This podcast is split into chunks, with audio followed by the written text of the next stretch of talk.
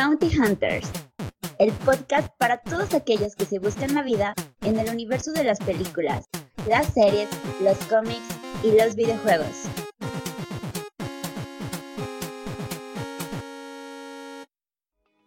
Hola a todos y sean bienvenidos al primer episodio de la segunda temporada de Bounty Hunter. Al habla Chus y como cada semana me encuentro acompañado de el único podcaster que se toma un mes de vacaciones, Dimitri.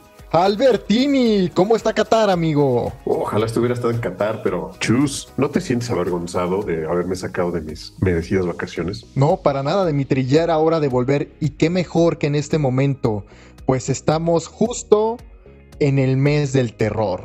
¿Qué piensas tú de, de estas fechas? ¿Crees que sea cierto eso de que si sientes como un ambiente diferente en octubre? Claro que sí, pero usualmente es a fin de mes. Ahorita lo que siento es un gran enojo porque fui a buscar unos adornos de Halloween y ya están las cosas de Navidad y yo así de ¿qué? ¿Por qué no respetan las fechas? No, ¿por qué hacen eso?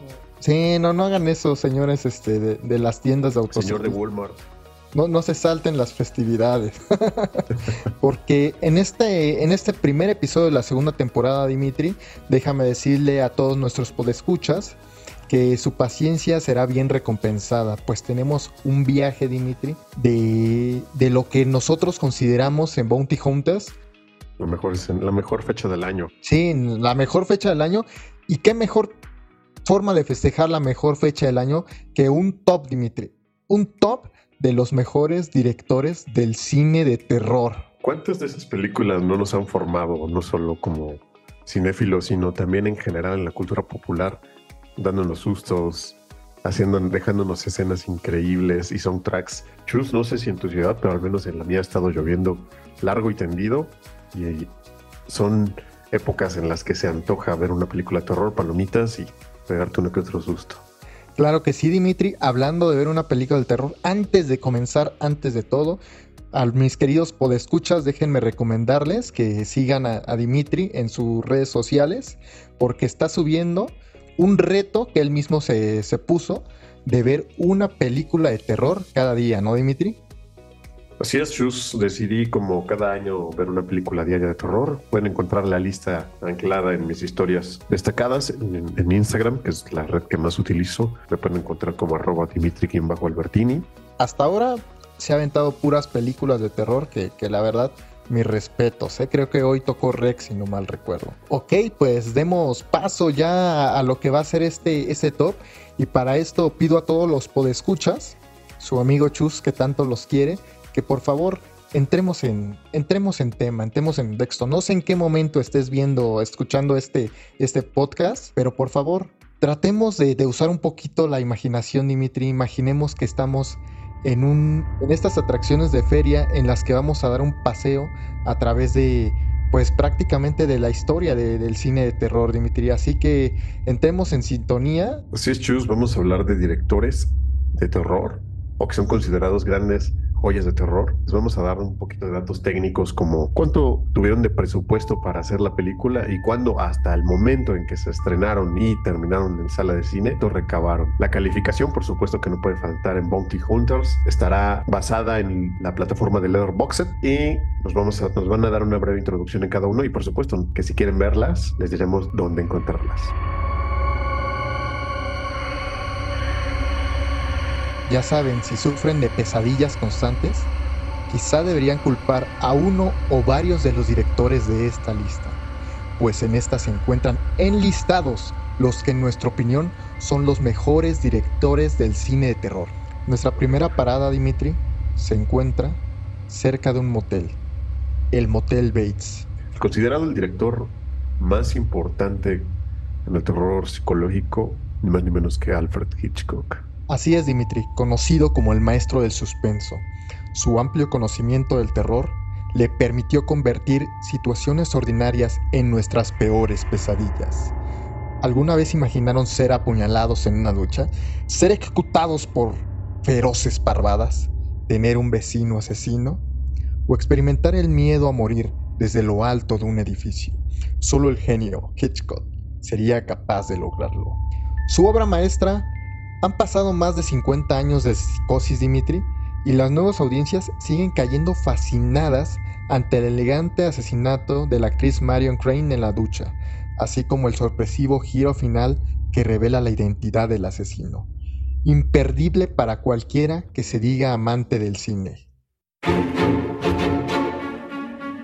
Con un presupuesto de 806 mil dólares, un ingreso en taquilla por 50 millones de dólares y una calificación de 4.3, esta película, Chus, ni más ni menos que instauró por primera vez lo que hoy en día es tan recurrido y que aquí en Bounty Hunters tratamos de evitar, ¿no? A no decir spoilers. Efectivamente, Dimitri.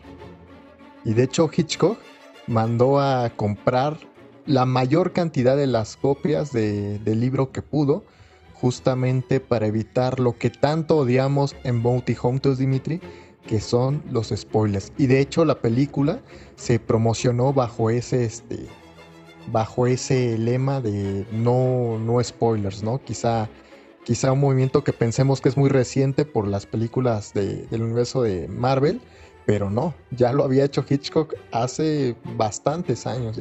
Sigue siendo una de las guías de cómo hacer terror y cómo hacer cine en general uno de los maestros como Alfred Hitchcock. Estuvo producida por, o fue uno de los últimos trabajos de, Hitchcock con Paramount, quien se tardaron como mucho en darle la luz verde, ya que está basada en un libro, si no me equivoco, ¿no? Efectivamente, Dimitri, la primera película que deja de lado los monstruos para mostrarnos, pues, aquellos monstruos de la vida real que son capaces de, de en un abrir y cerrar de ojos, pues meterte en una pesadilla. Muy importante lo que mencionas. Causó mucho furor porque en ese entonces de lo que se estaba viendo en pantalla, eh, de pronto te ponen aquí a esta actriz Janet Leigh como Marion Crane, alerta aquí, alerta spoiler, la, la matan y el espectador pues acostumbrado a cómo está viendo el cine en esa época, estamos hablando de los 60, pues se queda como que con una cara dubitativa de decir, ¿y ahora qué nos va a pasar? ¿Qué nos van a presentar? Eh, sin mostrarte mucho, te, te, lo sientes que hay algo malo ahí, ¿no? Y que utilizaron una de las palabras que en esa época causó como mucho escosor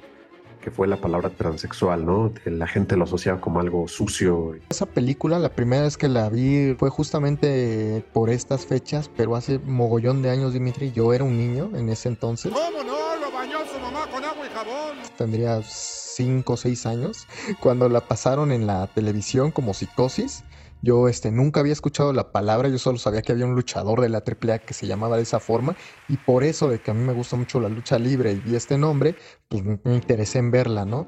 La peligrosidad radica en el conocimiento que tiene este elemento en cuanto a lucha libre profesional se refiere. Y en cuanto pasó la escena de la lucha Dimitri, la verdad es que yo le cambié. Yo ese fue no solo mi primer acercamiento con psicosis, sino también con con el maestro del suspenso, Alfred Hitchcock, que dicho sea de paso, Dimitri, no estás para saberlo ni yo para contarlo, pero uno de mis miedos más grandes, Dimitri, y esto me da un poco de pena contarlo al aire, es que le tengo miedo a las aves, pero a un grado tremendo, o sea, yo me paralizo, Dimitri, me paralizo... ¿Qué te pasa, Mafly? ¡Gallina! También tenemos buenos exponentes como La Ventana Indiscreta, Dimitris. ¿Tú alguna otra quieras recomendar de, del maestro del suspenso antes de seguir en nuestro viaje? Casi todas sus películas son como muy parecidas, que ponen como un tipo de fobia, ¿no? Cualquier película que agarres, de, es que es garantía de que está muy, muy buena. Pues muy bien, Dimitri. ¿Dónde podemos ver esta obra maestra? Disponible en Star Plus. Hemos pasado al fin por el motel Bates y ahora nos dirigimos a una casa embrujada, Dimitri. Que comience el juego. Estamos hablando de James Wan. Muchos pensaban que el terror estaba a punto de morir por la evidente falta de originalidad, hasta que James Wan demostró lo contrario, con una escalofriante visión que combinó perfectamente los viejos horrores con novedosos recursos. Su maestría no solo fue determinante para rescatar un género agonizante, sino que le ha permitido explorar las diferentes caras del miedo, desde sangrientos slashers hasta las eternas casas embrujadas. Su obra maestra, Dimitri, tú ya la conoces. The Conjuring. Pensábamos que ninguna posesión demoníaca superaría los horrores del exorcista, hasta que James Wan nos adentró en los archivos de los Warren, en El Conjuro, del 2013.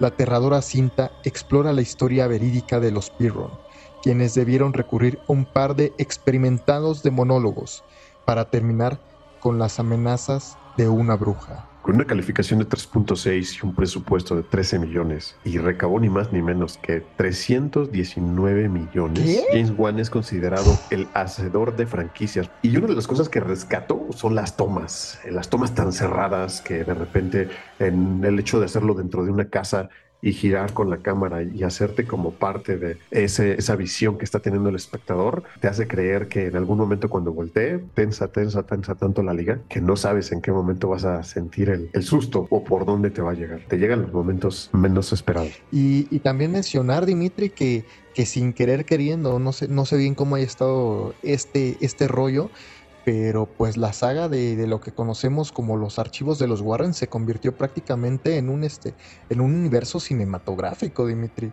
¿Cuántas películas no tiene conectadas, no? Annabelle, este, La Monja, El Conjuro, este, y todas, todas, si no mal sé, Dimitri, tú me corregirás ahora sí que tú, tú sabes un poquito más de esto, todas exitosas, ¿no?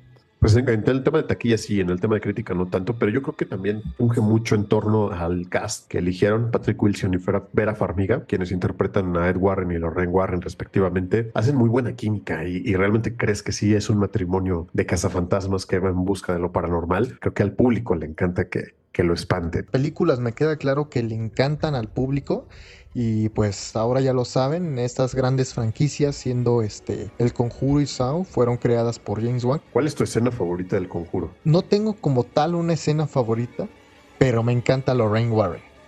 Creo que hace una actuación tremenda. O sea, creo, creo que los Warren tienen, como tú dices, una química, una chispa que, que dices, brother, como quisiera que, que si tuviera un problema ya sabría a quién llamar, ¿no?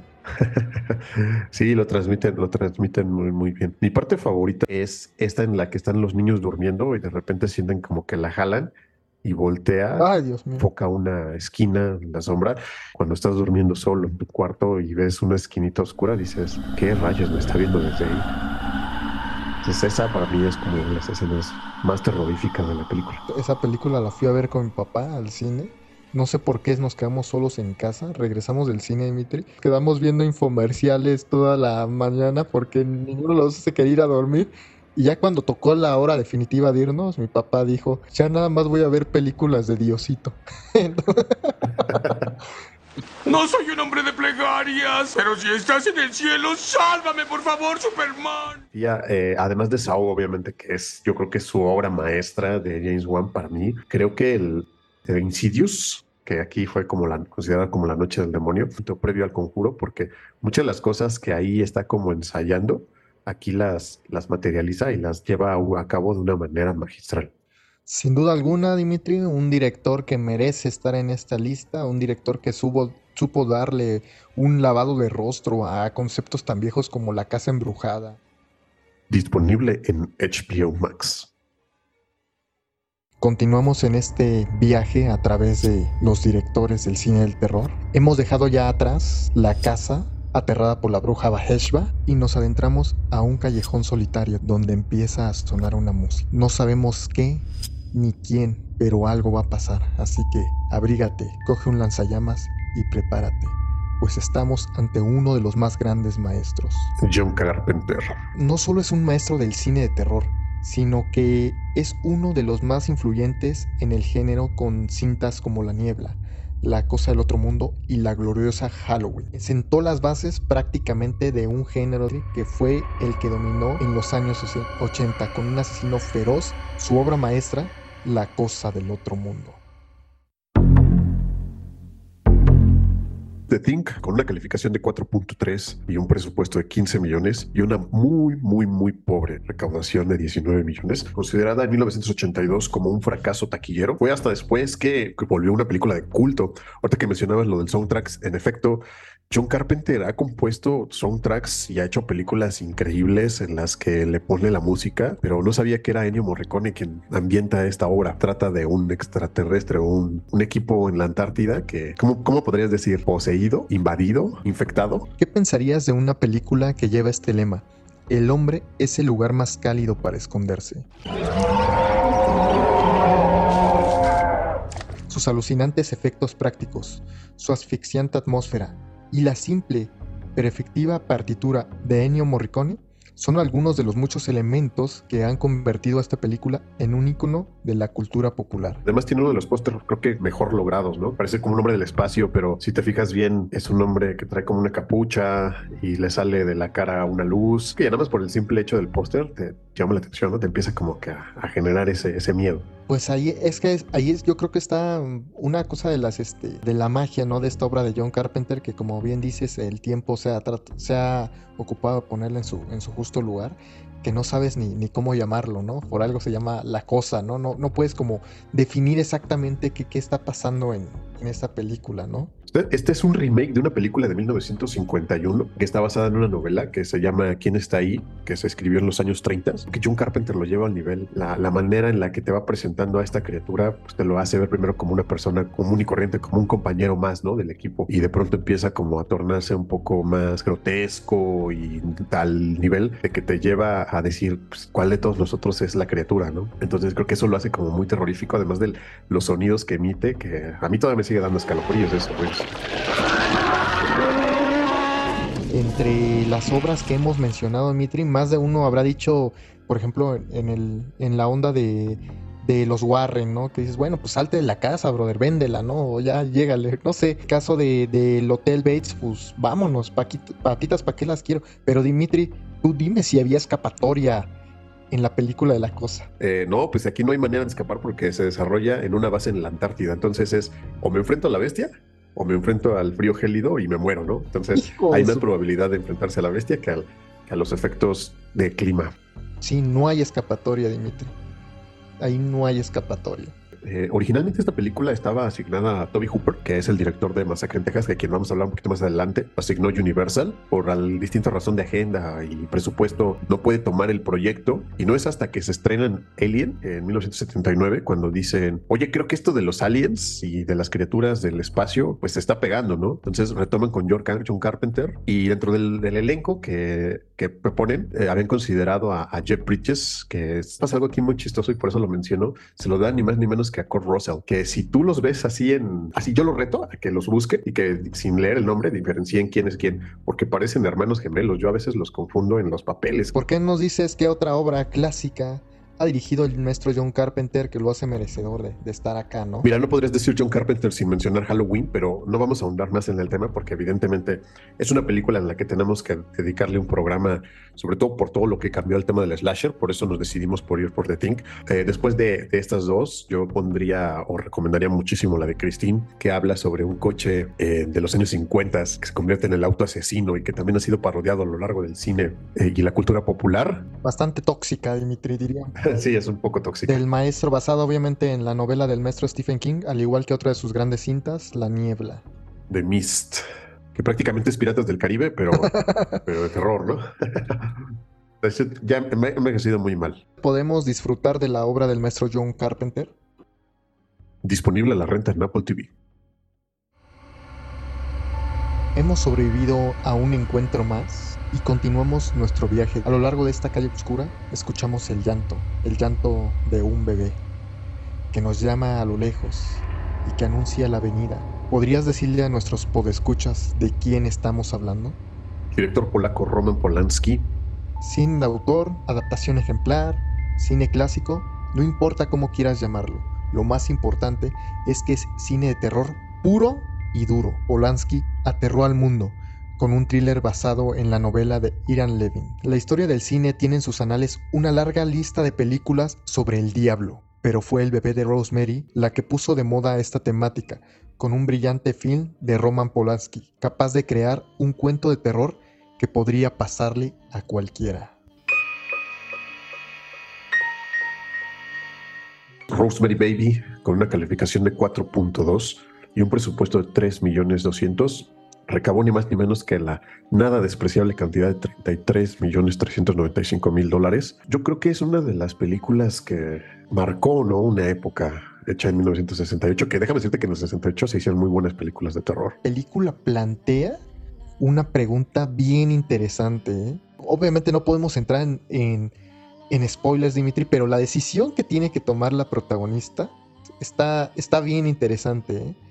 Pocas películas que se toman como locación una ciudad, en este caso la ciudad de Nueva York, porque la mayoría de las películas en general de terror se desarrollan dentro de una atmósfera un poco más pequeña, como un pueblo o un lugar apartado. Y aquí Roman Polanski eh, salió con Mia Farrow, que es quien la interprete de Rosemary, porque ella está embarazada y prácticamente toda la película se trata de su embarazo y cómo pues distintas circunstancias la van llevando a, pensar que, que, ese bebé que espera es, es el, el, sucesor del demonio. Y, hay una escena en la que eh, camina así como desorientada, sin sentido, y esa escena fue totalmente real porque eh, Roman Polanski le dijo que no había una persona de incapaz de, de atropellar a una embarazada. Entonces, tomó la cámara y a grabar, ¿no? También es considerada eh, por la revista Entertainment Weekly como una de las 10 mejores películas de terror de todos los tiempos y el póster fue calificado en su momento como eh, el número 25 como uno de los mejores este, aspectos gráficos en los, en los 80s, de destacar tanto la dirección de Roman Polanski como toda esta parte de la atmósfera. Estamos ante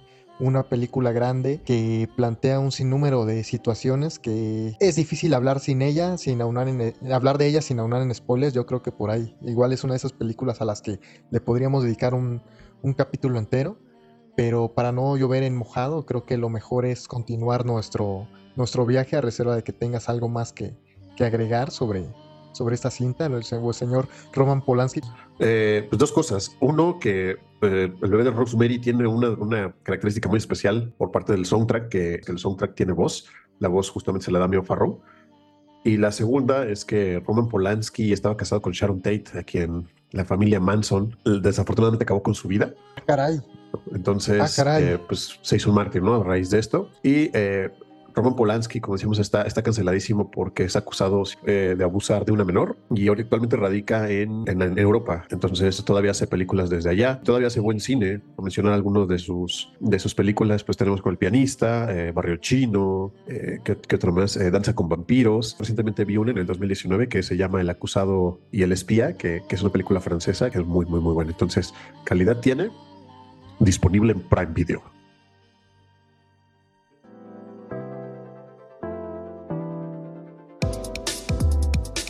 Gran podcast conlleva una gran suscripción. Suscríbete y síguenos en nuestras redes sociales. No olvides compartirlo. Ayúdame suscriptor, eres mi única esperanza. Dejamos atrás a este maestro del terror Dimitri y nos vamos a adentrar donde los muertos comienzan a levantarse de sus tumbas. Al ritmo no de música pop, sino de un virus extraterrestre. Los perspicaces de la audiencia ya sabrán de quién estamos hablando, pero por si aún hay alguno que otro perdido, por favor, ilústranos. Ilústranos, pero como se debe a este sujeto, caray. Estamos hablando del papá de los zombies o del género de los zombies, George A. Romero. Amantes de los zombies, no los culpamos, ya que los no muertos se han consolidado como los monstruos favoritos de la nueva generación. Películas como Exterminio, Rec, Guerra Mundial Z. Si ustedes pertenecen a este numeroso grupo de aficionados, quizá deberían agradecer la labor a George A. Romero. Muchos años antes de que los zombies surgieran por todo tipo de pandemias, presentó una criatura mucho más escalofriante, en la noche de los muertos vivientes. The Night of the Living Dead, con una calificación de cuatro estrellas y un presupuesto inicial de 114 mil dólares, recabó ni más ni menos que 30 millones de dólares, convirtiéndose en uno de los grandes éxitos en 1968. Esta película es la primera película que habla sobre la temática de los zombies, precisamente de ahí el término de que se le considera como el padre del, cine de terror, del término zombie. Pero irónicamente en esta película nunca se menciona la palabra zombie. Así es, Dimitri. Pues mira, es complicado decir este cuánto, cuán influyente es la obra del maestro George. Romero. Este, como bien mencionas, hay una película de zombies antes de The Night of the Living Dead que se llama White Zombie, este, para los más perspicaces de la audiencia. Este, pero es este ese zombie, este zombie no tiene nada que ver con, los zombies tal y como los conocemos ahora, ¿no? Eran este tipo de zombies este, de brujería vudú que que eran más esclavos que otra cosa, es George Romero quien prácticamente se saca de la chistera este, este monstruo, crea, crea que caminan lento, que ríen en la tumba, que comen carne humana, su inteligencia, o sea, pone las bases, Dimitri. Y sin George Romero, híjoles, Dimitri, no tendríamos a este monstruo, no te diría tal y como lo conocemos ahora, no, literalmente no lo tendríamos. Recientemente creo que también la han intentado llevarla con color, la han coloreado, pero que eso quita un poco de la estética que la pop entrega original nos hace mención. Y tú sabías que eh, el nombre de, Night of the Living Dead nunca lo registraron, Chus. Ah, caray, Dimitri, ¿y eso? Y está libre como dominio público, lo cual me recuerda eh, registrante de Limpi el, el, el, podcast de Bounty Hunter, ¿verdad? Ah, sí, Dimitri, voy al baño. Ya vale, madre. Por ejemplo, ¿tú sabías dato curioso de la primera película? Que es la primera película protagonizada por un afroamericano, Dimitri. Si no me equivoco, es Dwayne, Jones, quien hacía Ben. Fue, fue por casualidad porque el papel estaba hecho para, para un personaje, para un actor caucásico pero George A. Romero se quedó con el mejor actor, ¿no? Ahí hablando del talento por encima de cualquier raza y cualquier tema político. Efectivamente, inclusión en los años 60 y la, el dato que seguramente podrás darnos sobre la sangre, ¿qué era la sangre en esta, en esta obra del maestro George A. Romero? No lo sé. Ah, pues eran más ni menos que chocolate, Dimitri, la que, lo que utiliza ahí, entonces hablamos también de, de efectos prácticos, ¿no? Disponible en Movie. Dejemos a los muertos descansar en paz y continuemos nuestro camino, Dimitri. Esta vez rumbo a una academia, una academia de baile, donde probablemente encontremos un ambiente más agradable, ¿no lo crees? A no ser que nos encontremos en la academia de baile del maestro Darío Argento. Solo los más valientes son capaces de aventurarse en el subgénero Giallo una sangrienta fusión de feroces asesinatos, elementos criminales, amenazas sobrenaturales y una dosis de erotismo. Aunque muchos se han entrado en este tipo de proyectos, absolutamente nadie ha logrado superar la destreza del italiano Darío Argento, cuya retorcida obra haría temblar hasta el más valiente. ¿Todavía creen que El Cisne Negro es la película más lúgubre de ballet que existe? Deberían darle un vistazo a Suspiria, en esta escalofriante historia, Darío Argento nos adentra a una academia germana de enorme popularidad, pero plagada de sangrientos secretos sobrenaturales que terminarán por convertir la vida de nuestras protagonistas en un verdadero infierno.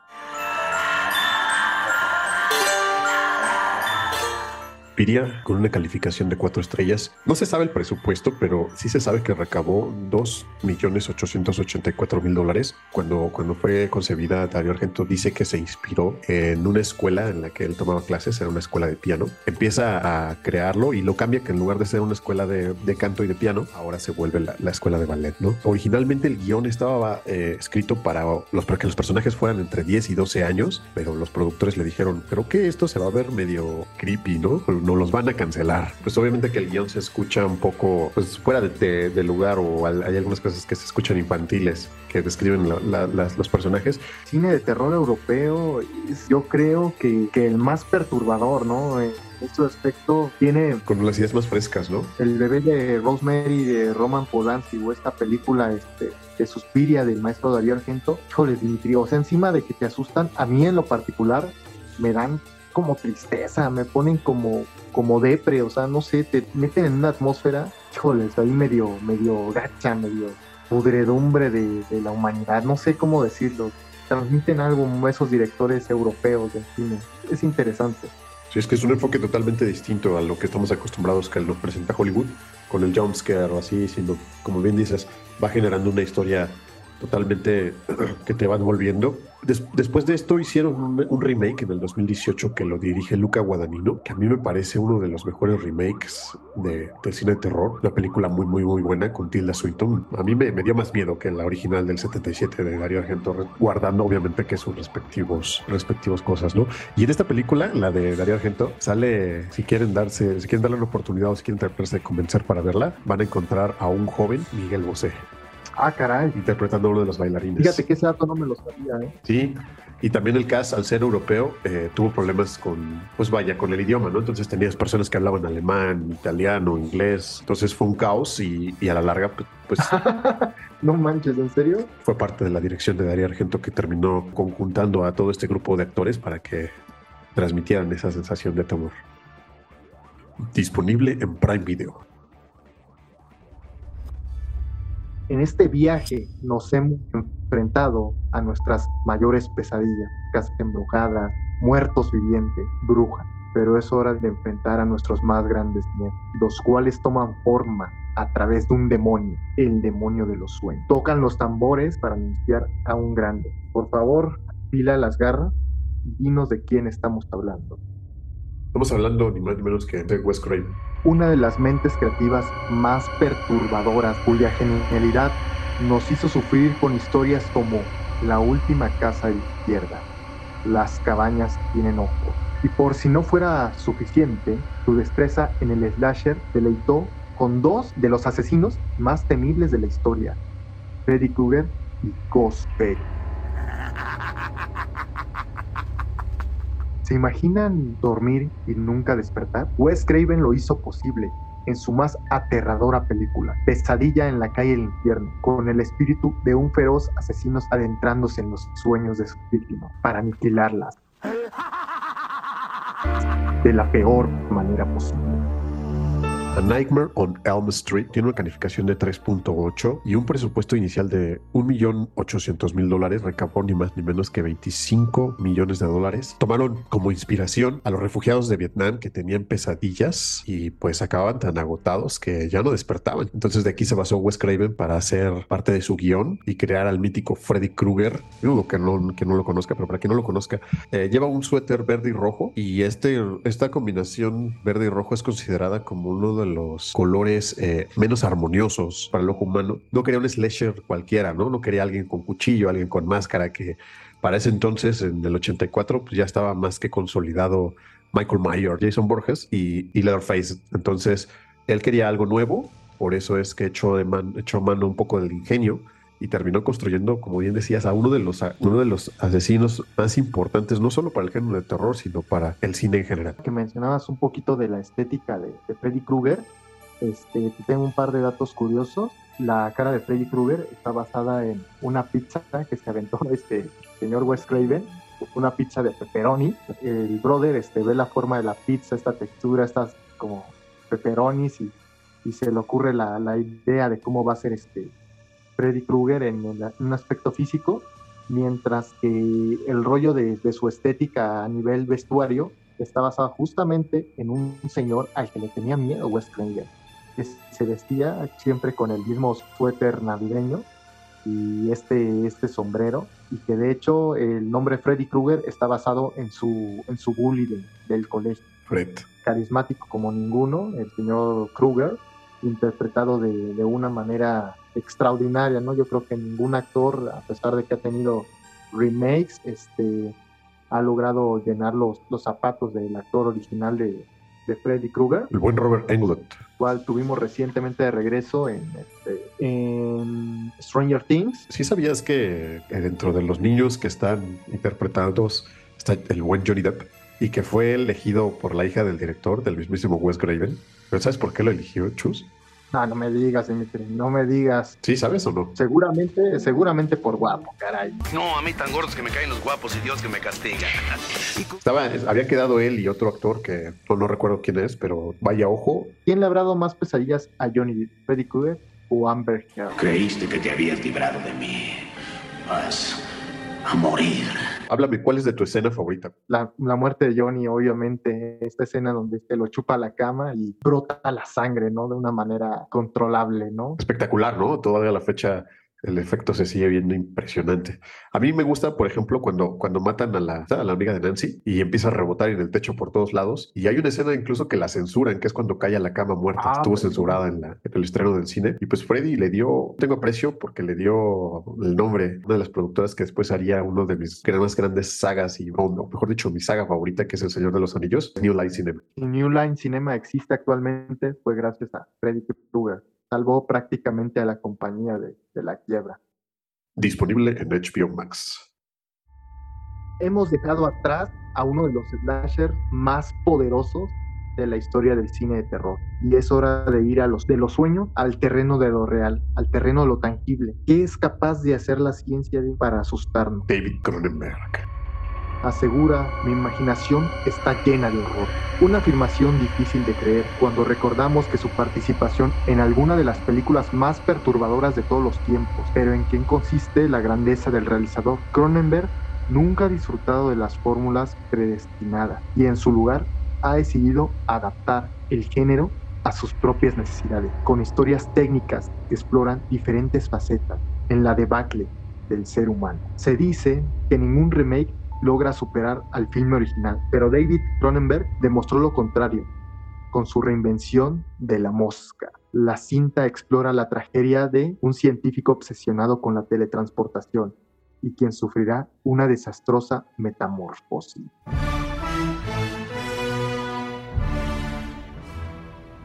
The Fly, con una calificación de 3.9, y un presupuesto de 15 millones, recabó 60 millones de dólares. En efecto, Chus, esta película es un remake de una adaptación en 1958, donde David Cronenberg pues, se decide a hacer su propia versión, eh, interpretada por el carismático Jeff Goldblum, que creo que es el que le pone todo lo necesario para llevar y darle vida a Seth Brundle, que es este científico que dice, pues como todo buen emprendedor, yo quiero inventar algo que nos ayude a transportar la materia de un lado. Y también ha sido parodiada en muchas instancias, la que más chiste me da es en una crista de terror de los Simpsons, donde, Homero compra estas, este set y, y Bart le da un mal uso, ¿no? Seguramente a más de uno le causó repulsión, no solo por los efectos especiales que llevan a cabo aquí cómo va haciendo la transformación a este ser pues desagradable. Te considero que lo más importante aquí es cómo te tocan el aspecto pseudocientífico y cómo te van haciendo creer que, esto es posible. Híjoles, me hace recordar un poquito a, mi,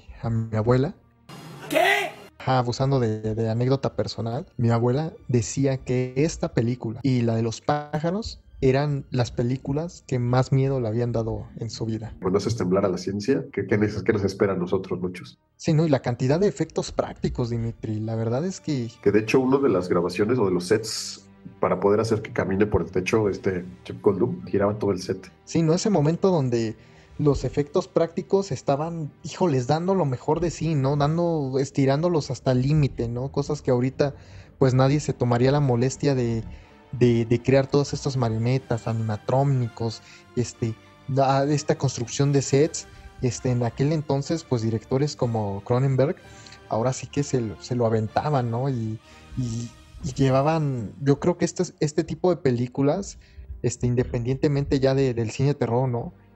Son de las que, de las que explotaban a más no poder las posibilidades, ¿no?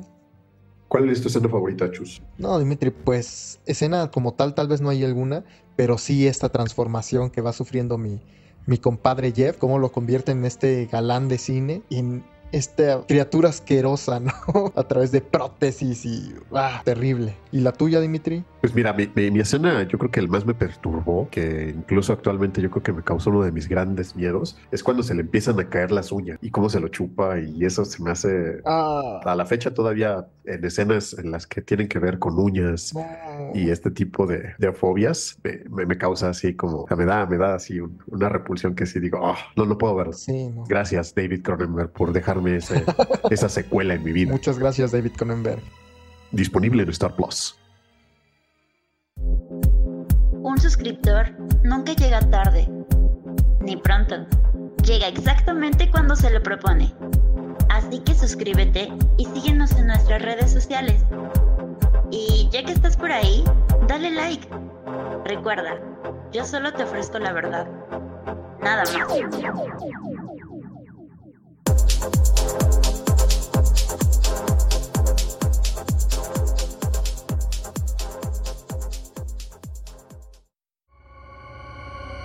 Dejamos atrás el laboratorio y vámonos a un ambiente, un ambiente solitario, quizá una pequeña granja al oeste de Texas, donde nos espera, por desgracia, el siguiente eslabón de esta cadena del terror. la película más escalofriante de todos los tiempos. Así fue como se anunció en 1974 el estreno de la cinta La Masacre de Texas. Estamos hablando de Toby Hooper. No solo hizo una película más del cine del terror, sino la que es considerada por muchos, los entendidos en el tema, como la primera película slasher de la historia descrito por los críticos como una de las películas más influyentes del cine y que estableció nuevos parámetros con su visión realista y perturbadora. Psicópatas, caníbales, motosierras, adolescentes inocentes encontrando un final sangriento y profánico son algunos de los elementos que introdujo Hopper al género del horror.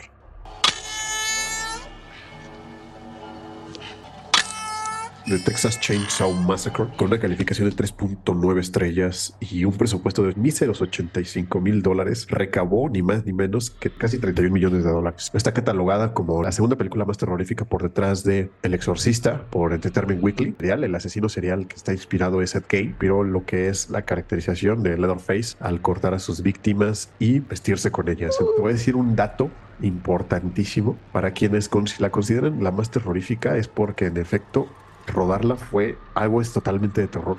La rodaron en tan solo 27 horas de corrido. Se tardaron en grabar esta película. Y se tardaron solo 27 horas en grabar toda la película, que tiene una duración de hora y media corrido. O sea, un día prácticamente. Entonces imagínate estar en el calor de Texas, porque sí se grabó en Texas, en una cabaña reducida, eh, sin ventilación, el sudor y el estrés y todo lo que viven los personajes es real, porque incluso la comida se echaba a perder y causaba como un olor fétido. Yo creo que parte del gran éxito que lo que consiguió Toby Hooper, que ya después no pudo replicar ni en las secuelas ni en las eh, ni en otra entrega de otro tipo de película, fue justamente esto, ¿no? Este, esta sensación, esta atmósfera que te hace pensar que realmente estás entre caníbales, entre una familia totalmente enferma y como Sally, que es el, la protagonista, interpretada por Marilyn Burns, grita, ¿no? Y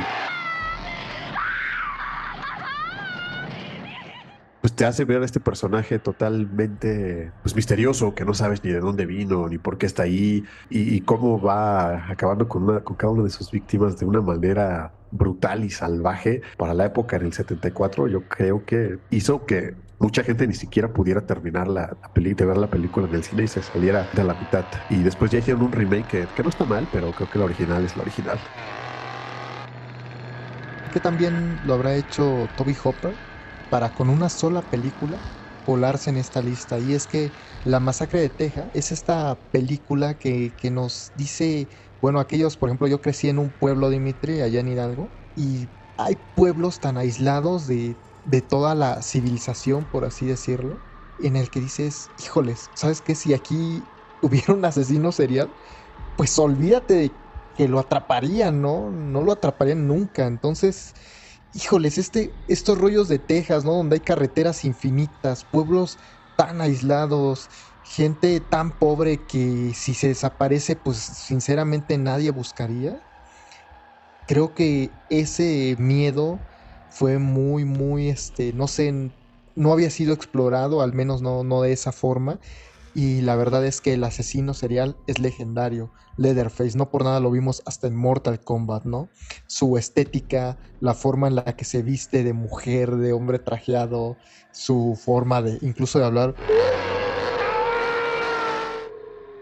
De hecho, quien lo interpreta, este Gunnar Hansen, cuenta el crew que, que sí se empezaba a volver loco ya después de tantas horas este, interpretando el personaje y pues, el sudor, el calor, dicen que se acuerdan como que lo peor de él. Hay una escena, hay una escena en la que tienen que usar, tienen que cortarle el dedo a la, a la protagonista y iban a utilizar un, un, cuchillo y un tubo con sangre falsa. Entonces no salía el tubo, no salía la sangre del tubo. Entonces tuvo que le quitó la protección de la desesperación y le cortó el dedo de verdad. O sea, obviamente le hizo una rajadita, ¿no? no tampoco no, no le voló el dedo ni nada, pero eh, los, los gritos que, que, quedaron grabados son reales. El cast incluso como que se hizo de, oídos sordos porque pues no quería como volver a grabar la escena de tan desesperados que estaban insistentes por terminar ya la película. 17 horas seguidas. De esta película, afortunadamente, Dimitri, sí tengo escena favorita y es la última. Spoiler alert, por favor, adelante en 15 segundos, donde este, se queda solo este Leatherface sin poder atracar, atrapar a la Final Girl y se ve esa toma como cámara en mano de Leatherface solo moviendo la motosierra y el sol de Texas ocultándose a lo lejos. Me encanta. Yo tengo una escena favorita y es justamente la primera aparición de Leatherface, cuando de- después de hacer ese primera, primer ataque y esa primera muerte, cierra la puerta de golpe, la- esa puerta de metal que se, se ve y se siente pesada, ¿no? Entonces ahí como que te muestra todo su, su poderío y ves este ambiente pues sucio, abandonado, o sea, sin, sin, sin poder olerlo, pues percibes la, que, que todo está podrido, ¿no? Bestial. Esa casa también funge como personaje. Yo creo que esa es mi No, ¿y, favorita. y qué me dices de la familia? Híjoles. Sin duda es un clásico del que podríamos hacer un capítulo entero. ¿eh? Disponible en Prime Video.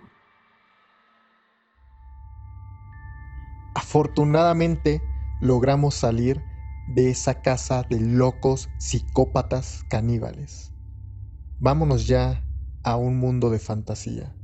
A un mundo donde podamos dejar atrás todas estas horrendas pesadillas y donde podamos andar entre hadas y criaturas más fantasiosas.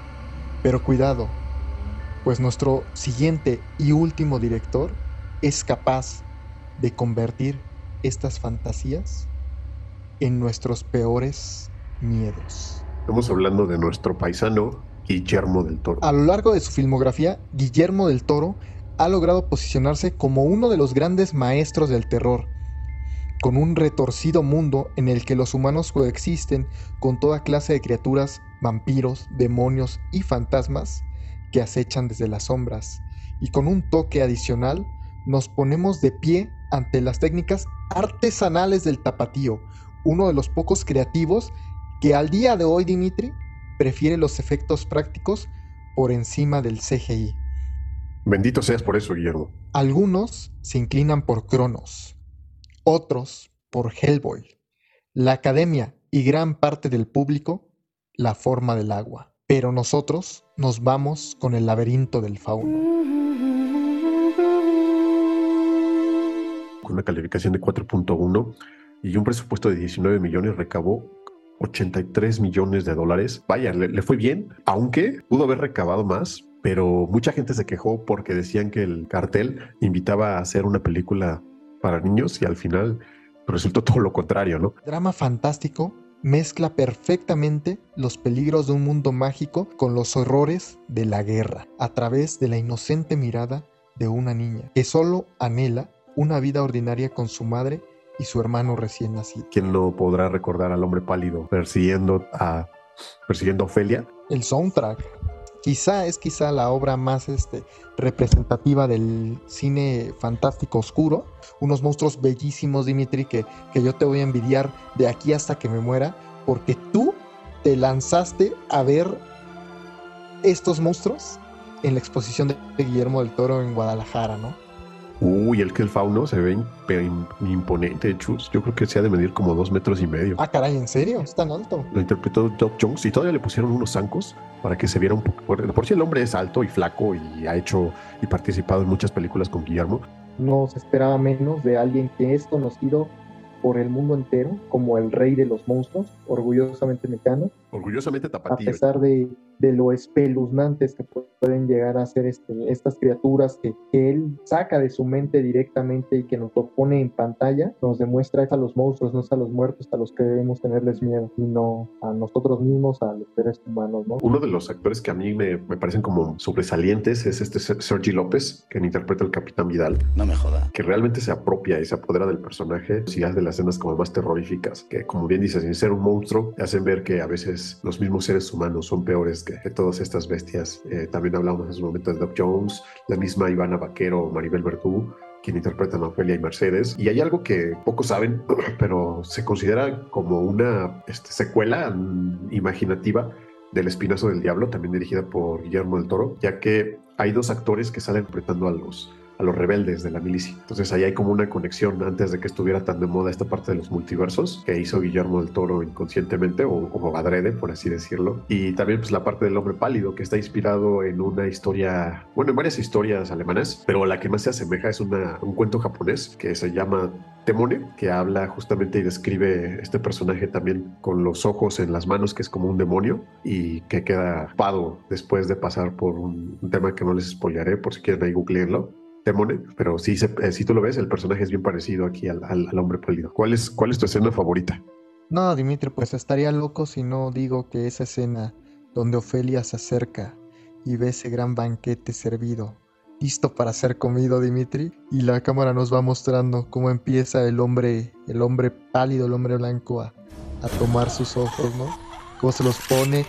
Híjoles, Dimitri, no sé si sea vestuario, no sé si sea marioneta, no sé si sean lo que sea, les quedó brutal. Es prostético, totalmente prostético. Se tardaban como entre cuatro y seis horas en maquillar a, Doc. Todo lo demás es este, pues, actuación, ¿no? Porque recordemos que él es mimo. Lo delgado que está, Decía Guillermo del Toro que, quería que su piel fuera así como un hombre muy gordo, gordo, gordo, gordo, que de repente bajó de peso, ¿no? Cómo le cuelga al pellejo, es tremendo. Sin duda, mi, escena favorita también es esa, pero yo rescataría también esta parte cuando está el comandante y, en la noche, ¿no? Lo, lo interrumpen. El sargento Bayona peinó el área y capturó a un sospechoso. Y va y, le, le, dicen que están estos dos personajes, que es padre e hijo, que acaban de casar. Eso lo decido yo. Y cómo como con una botella es una de las escenas más brutales que yo he visto incluso en, el cine, ¿no? ¡Hijo de puta! Híjoles, yo no quisiera darle una mala noticia a él, ¿eh? No, el Capitán Vidal es, es, es terrorífico. Todas las películas de Guillermo me encantan.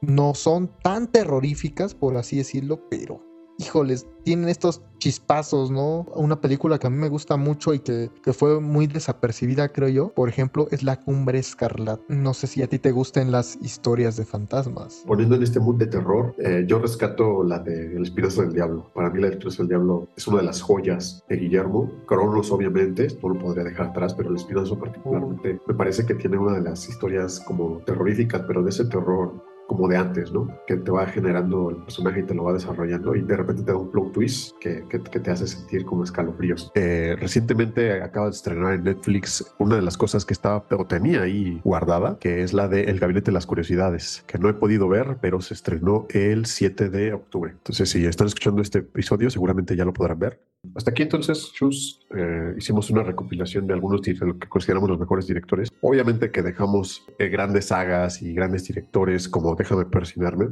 Stanley Kubrick con El Resplandor, que no es que nos hayamos olvidado o los hayamos descartado, simplemente consideramos que sus obras son tan grandes que les vamos a dar un especial para gozar un poquito más de estas entregas, podamos desglosarlo más, más a gusto, ¿no? ¿Te, gustó el, top chus? Pues mira, Mitri, como bien dices, este, faltaron algunas, ¿no? William Kennedy con el exorcista, este... El silencio de los inocentes. Bastantes, bastantes. Este, pero sin duda alguna, yo creo que en esta lista está condensado, si no todos, sí la gran mayoría de los mejores directores de la historia del cine de terror. Y, y al menos en mi opinión, siento que entre todas estas películas, Dimitri, si tú te las ves una cada día de aquí a que llegue este Halloween, creo que entre todas te pueden incluso llegar hasta cambiar la vida, ¿eh? Sí, muchas de ellas consideradas como unas joyas cinematográficas y que también se utilizan para instruir a alumnos y meterlos a la parte de la dirección y cine. Tremendas todas. Pues hasta aquí ha llegado nuestro episodio del día de hoy. Este, muchas gracias a todos nuestros podescuchas. De verdad, es que no saben lo feliz que estoy de poder volver a grabar esto. Eh, también pedirles, Dimitri, no sé qué te parece si, si dejan en, su, en los comentarios o en redes sociales cuál de estos es su director favorito o si no es uno de estos, de algún otro, ¿no? Que consideren que nos haya faltado o que digan... Son bienvenidos los comentarios. Sí, sería muy interesante escuchar los comentarios. Y nos pueden encontrar en todas las redes como Bounty Pot, Pot de podcast, que les vamos a dejar también en la descripción, tanto del, en YouTube como en las diferentes plataformas. Ok, Dimitri, ya para cerrar, una pregunta rápido. Elige un director y una película para nuestros podescuchas. Podría escoger un director, cada uno tiene como su peculiaridad, está bastante vasto. No. Eh, ni una película. Realmente sería injusto elegir solo uno. Quedo con, con la elección. La elección creo que fue bastante, bastante buena. ¿Tú? Si yo tuviera que escoger una, híjole, yo me quedo con The Night of the Living Dead. The Night of the Living Dead. Y con Guillermo del Toro siempre. Me sorprende que no hayas dicho James Wan si es parte también de los que te pagan. no, no, últimamente ha rebotado el cheque, Dimitri. Pero hemos llegado ya al final de este viaje, Dimitri. Todos pueden descender. Muchas gracias por habernos acompañado. Próximo programa será ya prácticamente en Halloween. Esperemos que lo disfruten. Les vamos a traer, aún no tenemos planeado qué, pero algo sin duda muy acorde a la fecha. Y hasta aquí el programa del día de hoy, Dimitri. Por favor, despídete de nuestra audiencia. Mis estimados, pues escuchas un gusto y un placer. Espero que esta lección les haya gustado y que les haga entrar al mood. No olviden también que está el maratón de terror, por si quieren darle un vistazo ahí. Lo estaremos también publicando en Multicontors para que vean sus películas diarias. Y bueno, esto ha sido todo por hoy. Nos veremos en el próximo episodio. Si no les gusta el terror, también.